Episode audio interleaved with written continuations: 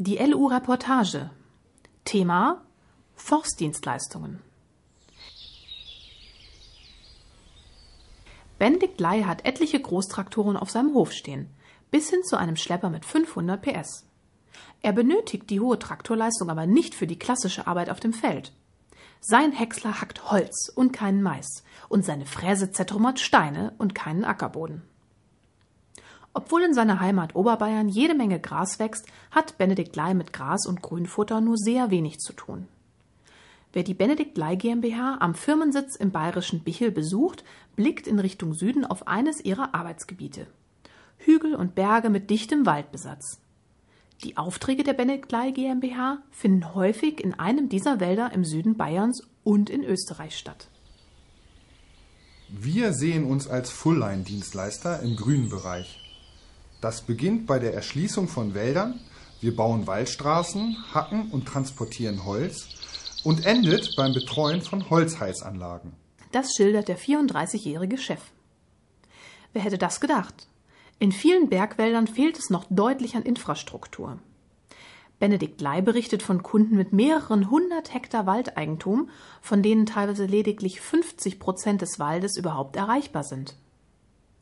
Eine große Herausforderung, wenn Borkenkäfer oder Sturm in diesem Wald zu Schäden führen. Erst muss dann der Weg im Wald entstehen, bevor überhaupt eine forstwirtschaftliche Bewirtschaftung erfolgen kann. Diese Wegebaumaßnahmen, so Benedikt Ley, seien im Freistaat Bayern aus gutem Grund stark subventioniert. Erst ein bewirtschafteter Wald sei in der Lage, die Schutzfunktion vor Lawinen oder Hochwasser zu erfüllen. Auftraggeber für derartige Wegebaumaßnahmen sind die Kommunen zusammen mit den betroffenen Landwirten. Also beginnt seine Dienstleistung im Forst oft mit dem Wegebau.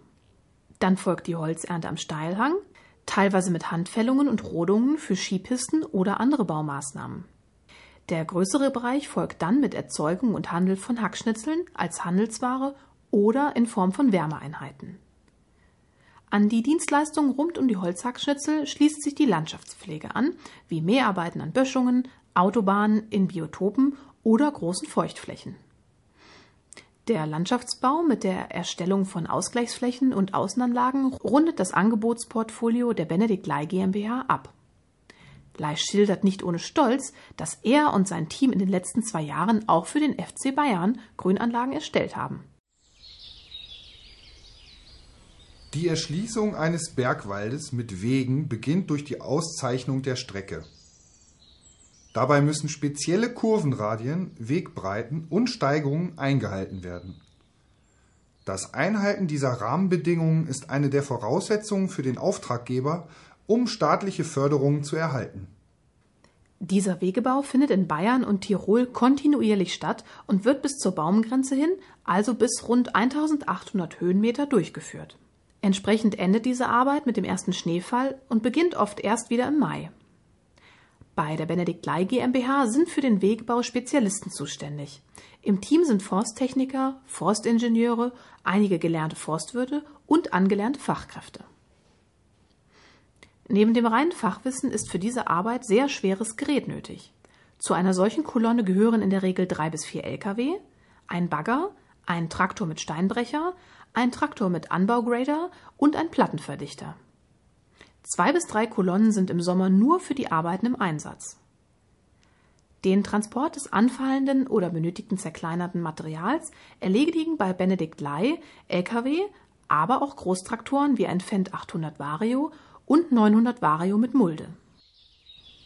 Oft versuchen wir vor Ort, das Gestein für den Wegebau zu zerkleinern. Das Gestein kommt teilweise aus Felssprengungen, aber auch aus nahegelegenen Bächen, in denen sich zu viel Geröll angesammelt hat. Dieses Material wird dann für die neuen Wege verbaut. Dabei geht es nicht selten um Mengen von mehreren tausend Kubikmetern Kies und je geringer die Transportentfernung, desto schneller ist der Weg fertig. Er berichtet allerdings auch vom Bau eines drei Kilometer langen Weges. Der dauerte durch den Unwillen des Wetters zwei Jahre. Das sind Projekte, da stecken Nerven von mir und den Fahrern drin. Der Unterbau der Wege besteht meist aus grobem Gestein. Die dann folgende wassergebundene Deckschicht muss fein genug sein, um mit Lkw oder Pkw befahrbar zu sein. Dazu kommt die Steinfräse zum Einsatz, die das Material auf eine Größe von 0 bis 22 mm zertrümmert. Fräse erfordert hohe Antriebsleistung. Bei der Benedikt Ley GmbH erledigt das der Fendt 900 Vario oder neuerdings auch der 1050 Vario. Wie sieht es mit dem Wettbewerb und der Kundentreue in diesem Arbeitsfeld aus?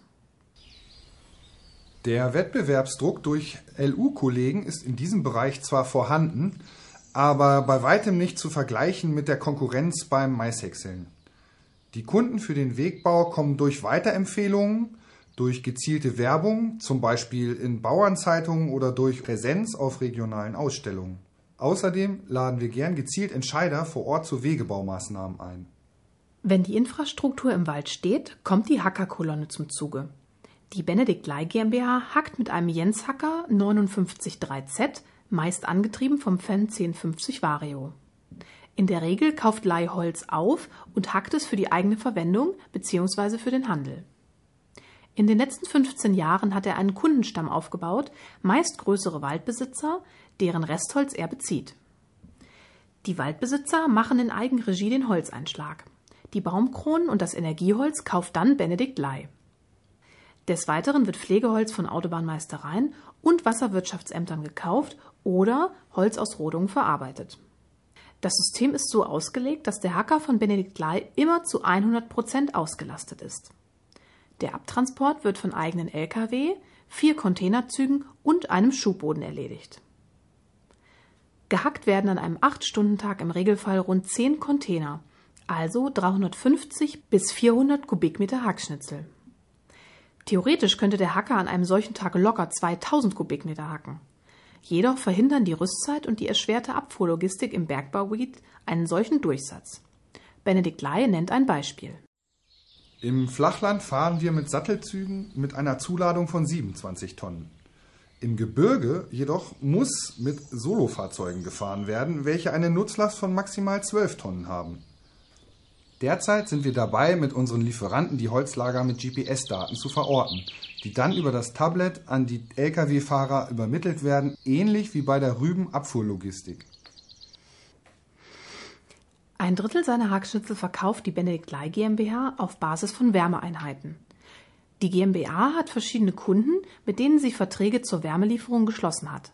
Von der Lieferung der Hackschnitzel bis zur Entsorgung der Asche mit Abrechnung über den Wärmezähler. Ein Megawatt Wärme zu verkaufen macht mehr Spaß als eine Tonne Hackschnitzel.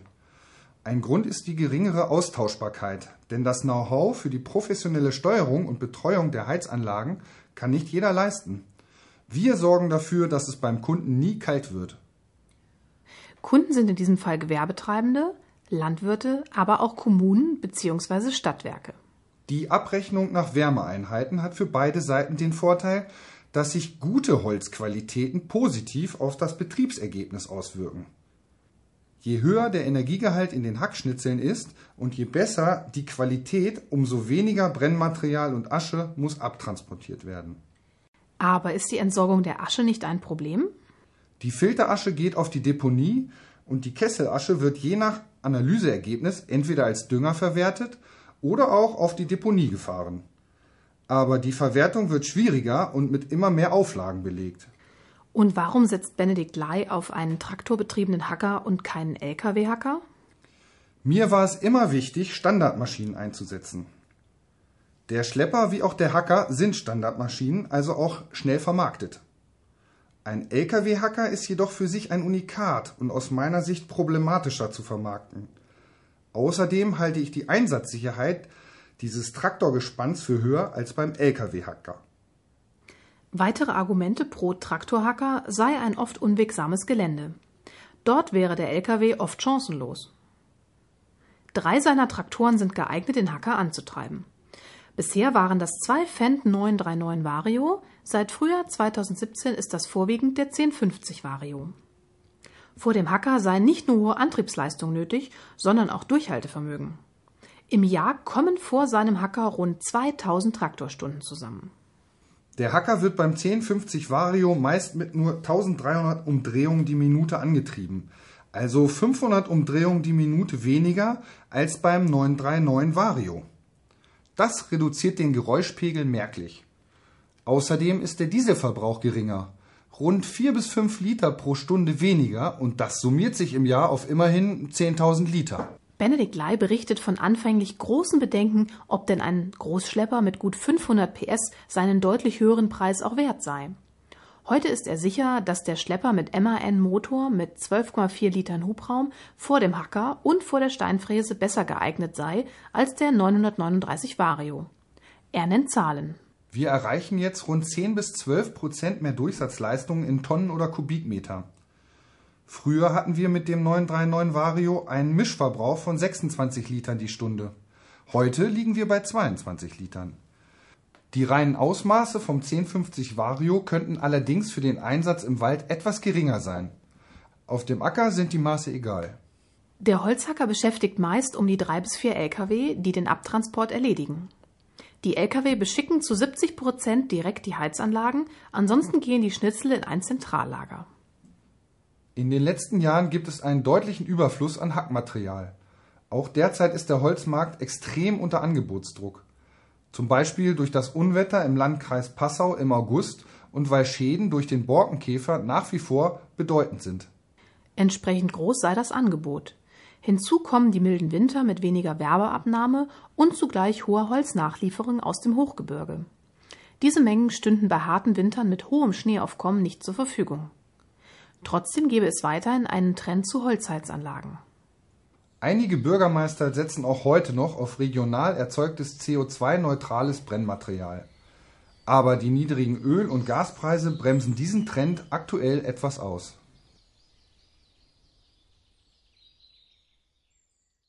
Eine Produktion des Beckmann Verlags. Gelesen Von Thorsten Köppen und Maren Faupel.